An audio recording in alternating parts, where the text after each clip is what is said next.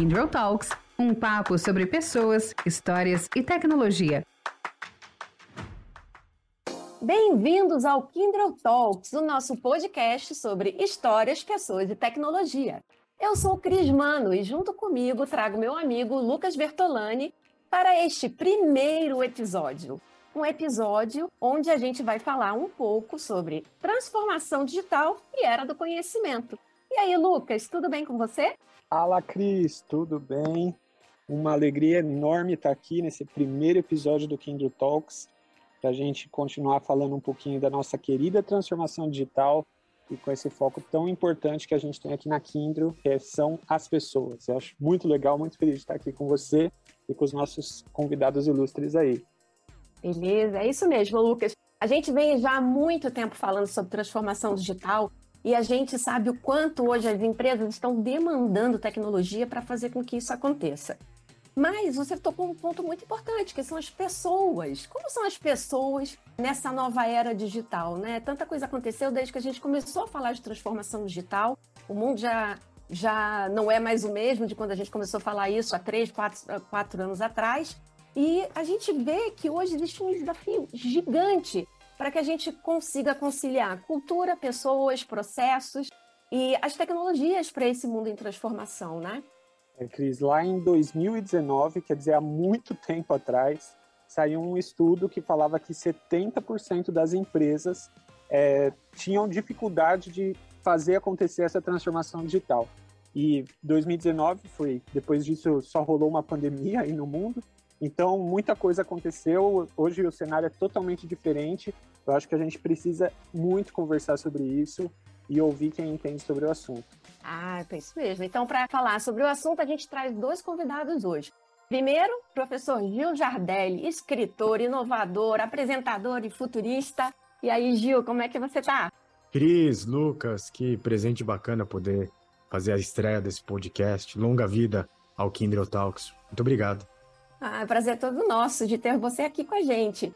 E também a gente está trazendo a Ivone Vasaki, que é líder de consultoria de applications Data AI na Kindle. E aí, Ivone, tudo bem com você? Olá, Cris. Olá, Lucas. Olá, Gil. Ai, que bom estar tá aqui. Descobri que a gente está estreando nesse Kindle Talks. Muito legal. Obrigada pelo convite, viu, pessoal? Prazer é todo nosso. Gente, assim, para a gente começar esse, esse nosso bate-papo e assim, bem direto e reto. A gente já falou, a transformação digital é um fato, está em todos os lugares, é, em todas as indústrias, em todos os setores.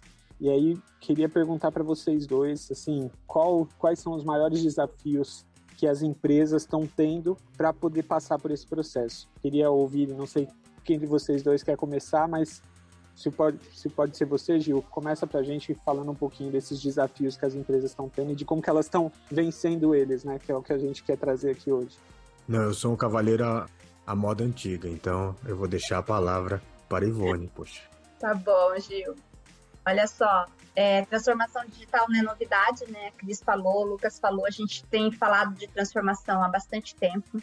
Eu sou uma pessoa de tecnologia e venho acompanhando transformação digital a maior dificuldade que a gente encontra nos pilares da transformação, a primeira grande dificuldade é cultura, né? Então, a transformação ela tem que começar por pessoas. Outro dia eu e a Cris a gente estava falando um pouco disso, né? Que a transformação ela começa por pessoas e é inevitável que ela vá começar por pessoas. Então, esse aculturamento da transformação digital, eu acho que é o nosso grande desafio, tá? Por quê? Porque numa transformação, quando a gente está pensando nas empresas se transformarem, é, a primeira coisa que vem e remete à cabeça das pessoas é a revolução dos empregos, né? Então, se eu estou transformando, digitalizando algumas coisas, algumas áreas de que existe um ser humano fazendo, então a gente tem que transformar alguns empregos, né? E não é bem assim, a coisa não acontece dessa forma, né? Então, acho que a gente encontra resistências ainda, tá? Nessa cultura. Então, assim, o que a gente percebe, por exemplo, desde quando eu venho falando de transformação, é que no momento que eu recebo uma demanda de transformação, eu não consigo fazer uma análise inteira dessa demanda, porque as coisas vêm tudo picotadas. As coisas vêm por partes. Por quê? Porque eu tenho um pouco de medo, né? Eu tenho um pouco de receio. Quando a gente esteve aí na, na pandemia do Covid, é, a gente entendeu que a gente deu uma acelerada em algumas empresas que já estavam num processo de transformação, né? Então, algumas coisas a gente teve que acelerar por conta da, da, da pandemia, né? Guerra, pandemia, epidemia, tudo faz isso, né? Todo, é, provoca essa, essa aceleração. E é, a gente percebe que na transformação a gente, a gente vai ter várias ondas né, de transformação. Então, a primeira onda para algumas empresas ela foi conseguida, conquistada ali na, nesse momento de pandemia, tá? Então, assim, o meu ponto de vista, Lucas, Cris, Gil, é que a gente tem um grande, assim, um grande desafio mesmo é com aculturamento mesmo, pessoas, tá? Então, acho que essa é a nossa grande dificuldade hoje, no olhar um pouco mais de tecnologia, tá bom? Eu concordo, Ivone. E aí, para complementar, eu acho que quando a gente fala muito do peopleware, né? É das pessoas no centro de tudo, eu acho que a grande maioria delas, e se criou um falso sinal de que vai trazer muito desemprego tecnológico.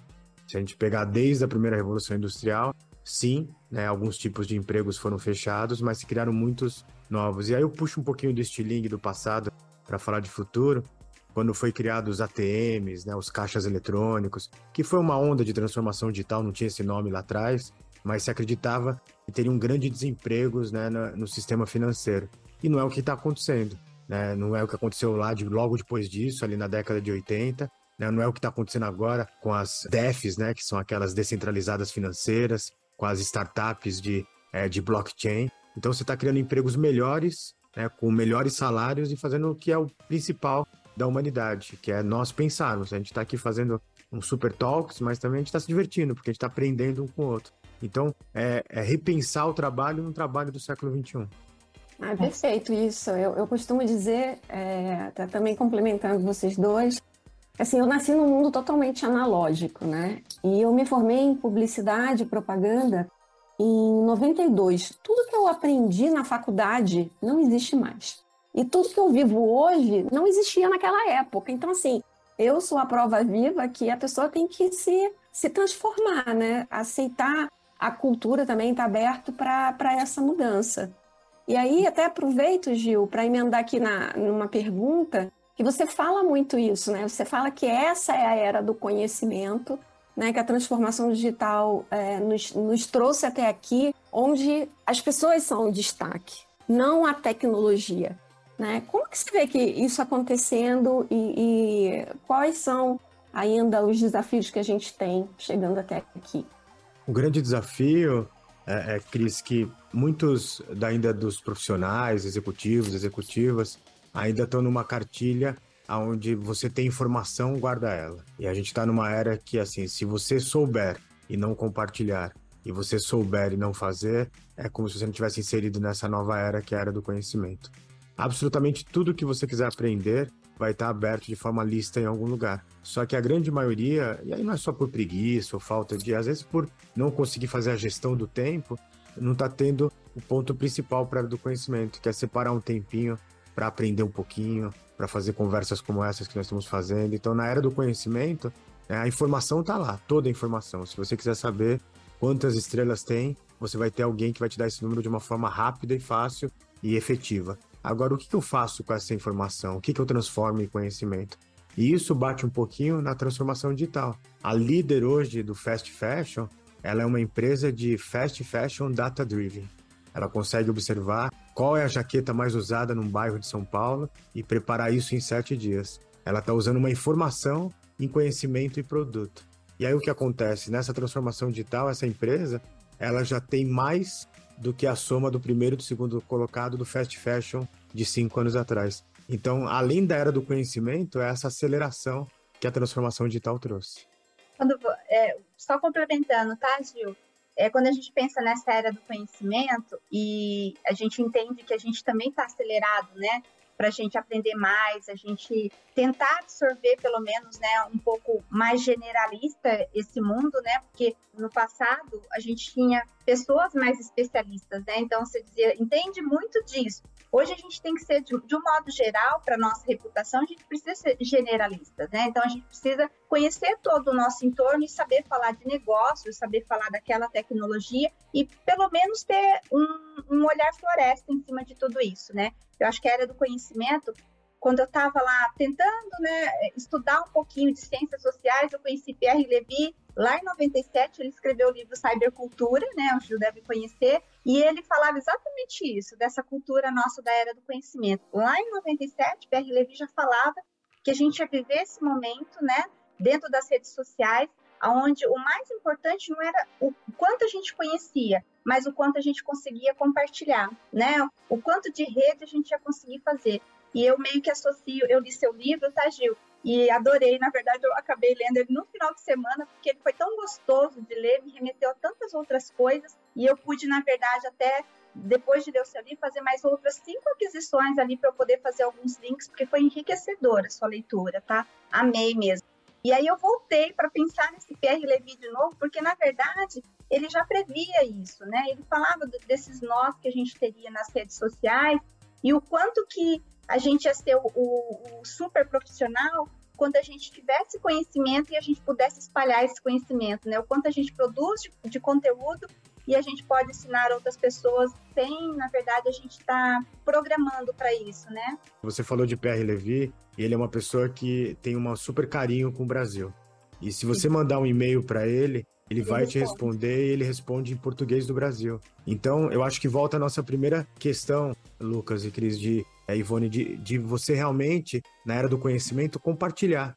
Ele falava isso desde a década de 60, né? Acho que até antes. Mas olha só, ele compartilha. Se você manda para ele um e-mail para uma pessoa que é, enfim, um best-seller mundial, um professor global, ele te responde. É, pode ter um equívoco de português, mas ele se esforça para agradar o outro lado. Então, é realmente o era do compartilhar e transformar a informação em conhecimento.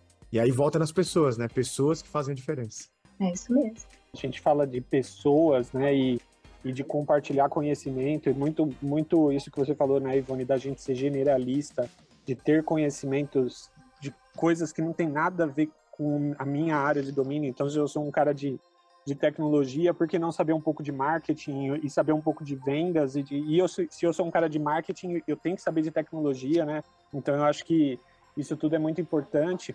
E falando de pessoas, eu queria ouvir de vocês um pouquinho do papel do líder, né? O líder que, que sempre teve essa a missão né, de, de conduzir, de, de puxar, de abrir o caminho, mas também o papel de disseminar e de passar né, dentro de uma empresa, e aí empresas grandes, como são muitos dos nossos clientes na Kindle, né, o papel do líder de disseminar ideias novas. E que, como que vocês veem esse papel da liderança e e a liderança nesse, nessa nova era do conhecimento? Né? Não mais uma liderança na era digital, que a gente já aprendeu com o Gil, né, nas nossas últimas conversas que a era digital já já foi, o digital já está em todo lugar, agora é a era do conhecimento. Então, qual é o papel do líder nessa nova era? Fala para a gente um pouquinho, por favor. O líder, né, durante muito tempo nos MBAs, eu dou aula já né, há quase duas décadas em MBAs, durante muito tempo nós preparamos super-heroínas e super-heróis. Eram pessoas que tinham que ser perfeitas, sem sentimento. Se você levasse para um board alguma coisa que era de pessoas não era ali o cenário. E isso está mudando radicalmente. Quando é, os colaboradores começam a, a, também solicitar dos seus líderes, antes eles solicitavam os colaboradores, pesquisas mostram pessoas perfeitas, que soubessem para onde o mundo ia. E agora as pesquisas né, que eu tenho acesso, os colaboradores falam assim, eu quero um líder que ele seja assim uma pessoa né, que consiga dar direções, mas também que tenha a honestidade e a humildade de falar, eu não sei, vou ali escutar o Kindle Talks, vou ali é, é, contratar uma empresa como vocês, vou ali é, é viajar para tentar aprender algo, é, vou aprender algo que está fora do meu dia a dia, né, para falar sobre esse novo mundo. É, então, só que também nós temos um mundo muito, né, é, disparate. Do outro lado, eu fui agora recentemente, peguei o primeiro anúncio né, de, uma, de uma super parceira de vocês, uma líder é, global de tecnologia, e quando ela era startup de uma pessoa só, o primeira vaga que ela abre era de um PhD em ciência da computação. Então eu concordo dessa visão floresta, mas eu acho que o mundo ficou tão complexo que a gente vai ter que ter um especialista PhD em várias áreas, seja no marketing, na comunicação. Né? É importante a gente ter essa visão 360, mas é importante a gente ter na nossa equipe. E aí, só para elucidar, é, eu estava com uma empresa que tem ali milhares de funcionários, eles falaram assim: a gente fez um levantamento interno e nós só temos dois PhDs. E a gente entendeu que para o tipo de competição que a gente está tendo, de, de, ambientes complexos, de transformação digital, de Web3, de tudo que vem na agenda agora, né, de igualdade, né, tudo que é, são, a gente chama de, de ambientes sistêmicos, a gente precisa aumentar esse número de PHDs, né, de, de, ou, ou de mulheres ou de, de homens, não importa, mas para entender esses desafios complexos. Isso é muito bacana. De novo, as pessoas. Né? Gil, é o tal do T, é isso? O cara que conhece um pouquinho de tudo, mas ele também se aprofunda em algum tema, é isso ou, ou não? Vou te dar um exemplo assim é, que aconteceu recentemente. Um CTO, né, de um CIO de uma global, é, ele ele teve que fazer, ele fez uma apresentação, né, e foi foi mundial, teve todo um podcast. E ali no meio da fala ele ele disse assim, é porque eu não gosto de pessoas, eu gosto de ficar ali na minha sala resolvendo é, os problemas complexos da computação. Todo mundo tem direito de ser assim. Algumas pessoas são introspectivas, outras são, mas no final, o tipo de natureza da empresa dele é para atender pessoas. A natureza da empresa dele é especificamente para pessoas, para pessoas viajarem. O que aconteceu? Ele infelizmente não se manteve nesse cargo global, porque é, é claro, você tem que ter um super especialista, um CIO, um CTO, que seja uma pessoa que entenda muito de todas as tecnologias, etc. Mas você também tem que ter um seu lado humano. Isso também é para quem é das ciências exatas. Quem é de ciências humanas tem que entender um pouquinho sobre ciências exatas. Quem é de ciências biológicas, ele ajuda muito para entender os fenômenos das mídias sociais.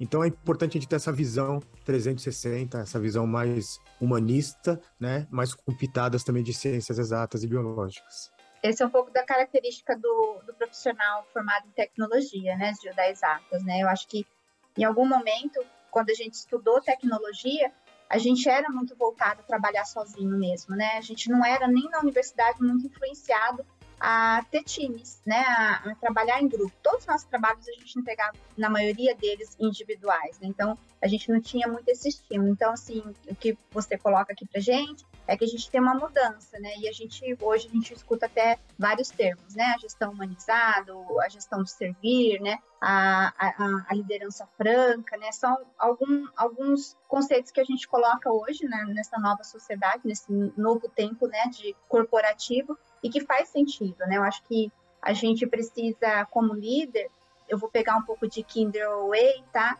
E dizer que a gente, como líder, a gente tem que dar sinais, né? A gente tem que mostrar os símbolos aí. A gente quer criar a transformação, então a gente tem que ser os sinais dessa transformação, né? Então, se, eu, se a gente está dizendo que a empresa vai ser transformada, né? Que a gente vai para a transformação digital, então o líder ele tem esse papel, né? Ele tem, ele tem muito esse papel de ele mostrar que a, a, essa transformação já está começando por ele, né? Então, que o time todo também vai, num efeito meio que manada, também fazer parte dessa transformação, né? Então, acho que quando a gente volta para um gestor humanizado, um gestor que não olha só o lado técnico, mas também está olha, olhando o lado humano, eu acho que a gente está pensando exatamente nisso, né? O quanto eu, eu consigo influenciar o meu time né, nessa questão da, dessa jornada de transformação, tá? Nessa jornada de transformação digital. E eu vejo que, às vezes, a gente tem algumas empresas é, que querem fazer a transformação digital e o líder não tem, às vezes, essa competência. Ele ainda está na era anterior, né? Naquela era onde que é porque é meu desejo fazer essa transformação, né? Porque eu quero, né? Então, acho que isso não funciona muito bem, né? Ele vai ter que mudar um pouco isso e dizer, né, olha, chamar o time mesmo democraticamente tentar pensar nessa transformação, né? Porque senão não vai acontecer, né? Não vai. A gente, é o que você falou, né? A gente tem que sair da cadeira de super-herói como líder, né? E descer lá com o time mesmo e mostrar que é assim que se faz, ó, vamos lá fazer, né? Então, acho que aí a gente criou uma transformação mesmo. Né? Acho que eu, eu acredito mais nisso, tá? Eu gosto muito da, da liderança franca, né? Aquela que você genuinamente é você dentro com o seu time, né? Eu gosto muito disso. Acho que a parte de você falou uma coisa que é muito que é muito genuíno da transformação digital, que é a parte de cocriação, né? Você chamar todas as partes, que cada um tem a sua fortaleza né? Mesmo que a gente entenda o todo de forma holística e juntos, né, dentro de lideranças da, de uma companhia, se você tem um board executivo formado por um CIO, um CEO, um CFO, um CMO, o, o CHRO, as pessoas conseguem aportar toda a sua fortaleza na criação de coisas novas. Né? Eu, vi, eu vi isso realmente acontecer na prática dentro da Kindle. Quando a gente teve a, a oportunidade de criar alguma, assim, né, que a gente veio do spin-off da IBM, é, a gente teve a oportunidade de é, realmente escrever a nossa história, né? E a gente tinha a opção de como a gente vai fazer isso? Chama todo mundo e, e foi exatamente isso. Foi um trabalho é, feito a várias mãos, onde as pessoas sentaram, se reuniram e, e se criou essa cultura dentro da empresa. E aí, Ivone, legal você ter falado isso da parte de cocriação, né? E aí, quando a gente coloca isso dentro das empresas que já têm businesses estabelecidos, né? E que precisam aí olhar não só suas pessoas, seus processos, mas também suas tecnologias, você pode falar um pouquinho para a gente de quais são novas tecnologias que hoje estão mudando aí as áreas de negócio?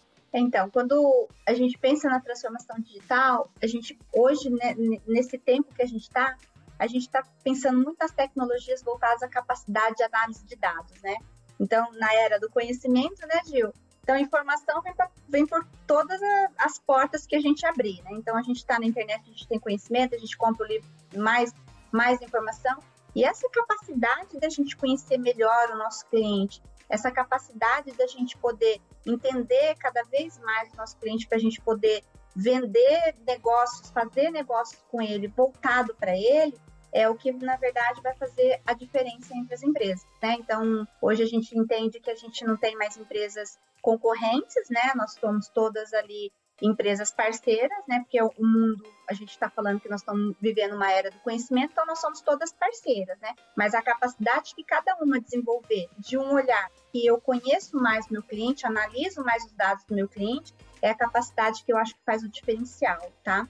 E acho que tem também algumas coisas que as empresas estão olhando da questão de automatizar, tá? Um pouco de simulação do comportamento humano, né? Então, de tudo aquilo que a gente faz muito repetitivo, as empresas vão, né, vão cada vez mais buscar algo automático, né? Algo que a gente possa digitalmente transformar, né? Então acho que eu acho que isso vai ser é, são as tecnologias que a gente tem falado e que tem, tem transformado a área de negócio. Agora sim, Cris, o que eu percebo, tá, nas minhas peregrinações aí com os nossos clientes, né?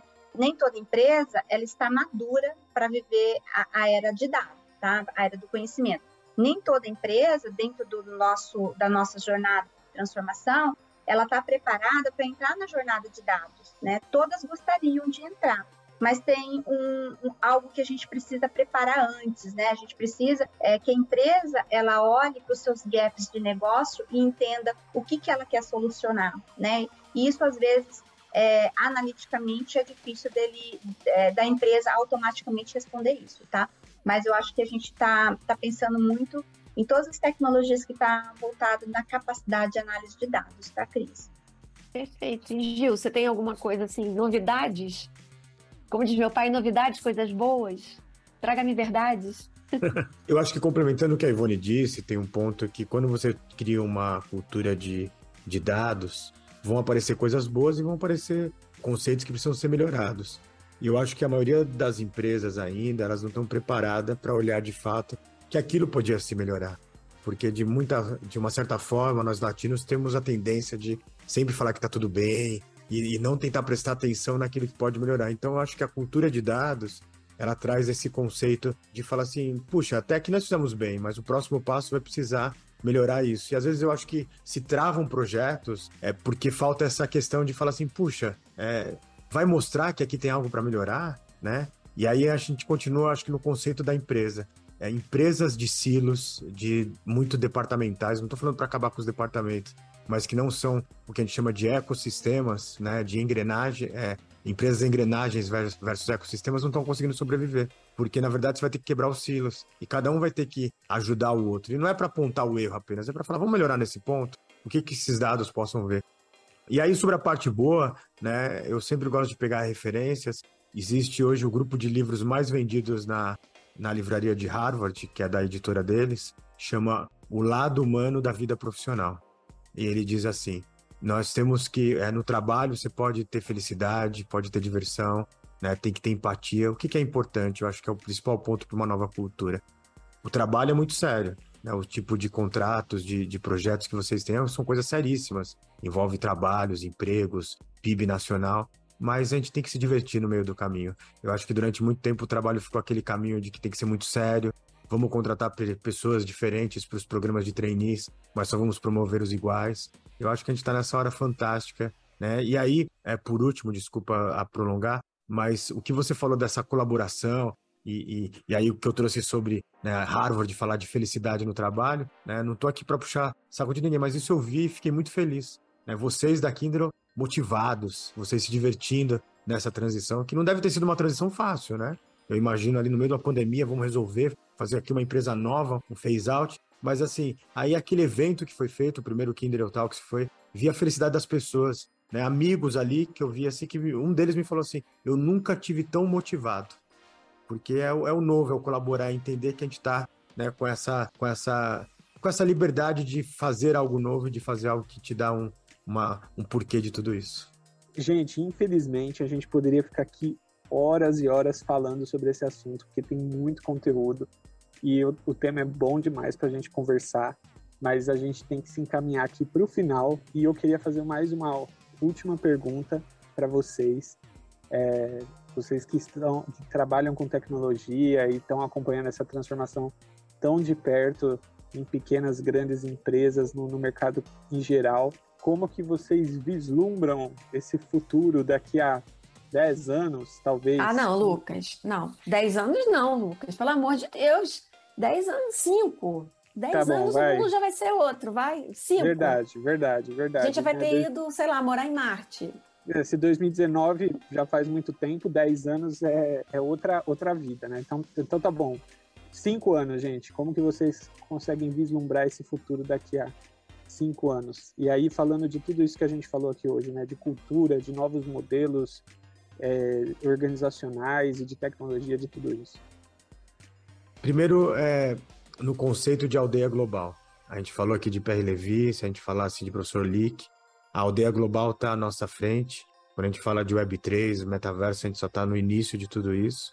Daqui a algum tempo não vai ser mais tão é necessário você ser brasileiro, italiano, americano, japonês chinês, você vai ser né, de várias tribos, você vai poder se divertir com pessoas do mundo inteiro. Esse é um ponto que eu acho que vai ser muito fantástico sobre essa hiperconexão da aldeia global. O outro ponto que cada dia mais a gente está se redescobrindo, como apesar de toda a transformação digital, tudo isso sempre foi pensado para a gente ser mais humano. E os momentos mais bacanas da nossa vida é quando nós estamos em, na vida real com as pessoas. Então a transformação digital vai trazer novos trabalhos, mas mais do que isso, vai trazer novas formas da gente voltar a ser mais humano, a gente poder ir para a natureza, poder participar mais assim do nosso dia a dia das pessoas que a gente gosta. A gente vai, como diz o criador do termo inteligência artificial, Marvin Minsky, ser mais humano. E aí, por último, é a conexão entre os três S's do futuro, que em inglês né, seria Science, Society, Spirituality, que está vindo para a tecnologia, vai nos tirar véus de coisas que a gente vai descobrir o que Carl Sagan já dizia que seria um grande desperdício se entre trilhões de corpos celestes só tivesse vida inteligente no pálido ponto azul. Aí muda a filosofia, muda a humanidade, muda tudo. Kindle Talks. Com certeza. Eu acho que do ponto de vista de tecnologia, o que a gente pode esperar aí é a, ascensão aí da realidade aumentada, né? Com certeza, o metaverso, NFTs, né? Eu acho que cada vez mais buscando autonomias, né? Autonomia de veículo, a questão da gente robotizar um pouquinho mais algumas coisas de utilitário dentro da, da nossa casa, dentro do, do nosso trabalho, né? E também um pouco de é, pensamento de sustentável, né? Então, o quanto a tecnologia vai criar energia renovável, né? É, materiais sustentáveis, né? energia eólica. Então, acho que a gente vai ter um olhar futuro para isso também. E a gente, eu como Kindle, eu eu espero muito colaborar para isso, tá? Para o nosso Brasil, para os nossos clientes. Eu acho que é, é, o, é o grande é, visão de olhar para o nosso cliente e querer o progresso dele, né? É isso que a gente a gente está pensando, né? Do ponto de vista de pessoas, eu acho que cada vez mais a gente vai ter que criar uma sociedade e pensar é, que a gente precisa dar para essa sociedade, seja virtual, seja conectada, de aldeia global, é, com condições mais psicológicas, sociais e emocionais, né? Eu acho que a gente está correndo bastante, a gente está tentando, né, se aperfeiçoar, a gente está tentando entrar nesse, né, nesse, em todos esses conceitos e a gente tem é, buscado bastante essa transformação e a transformação vem de dentro da gente também, né? Não só a empresa, não só os nossos negócios, mas a gente também está sendo transformado, né? Mas a gente às vezes esquece que nós somos seres humanos e que a gente precisa olhar esses três pilares para a gente manter a nossa sanidade mental, né? Para a gente poder estar tá dentro desse, desse projeto de transformação, né? Então, eu, eu fico pensando nesses dois pontos, tá? Do ponto de vista de tecnologia eu, como uma pessoa de DNA, de tecnologia, vou lutar muito para isso, mas aí eu fico olhando também, eu com meu DNA, pessoas também, que a gente vai querer uma sociedade saudável, uma sociedade que tem interações sociais físicas também, não só virtuais, né? E que esteja bem emocionalmente, né? Para continuar ajudando aí mais e mais. Pessoal, olha, super agradeço para um primeiro episódio. Nós passamos aqui por histórias, pessoas e tecnologia. E essa é, é a finalidade da gente criar aqui esse espaço de fala, o Kindle Talks. Super agradeço você, Gil, Ivone, Lucas, meu parceiro de sempre. E até o próximo episódio, pessoal. Obrigada! Nosso bate-papo continua em breve. Acompanhe o Kindle Talks e fique por dentro das histórias de pessoas que vivem e fazem acontecer na era do conhecimento.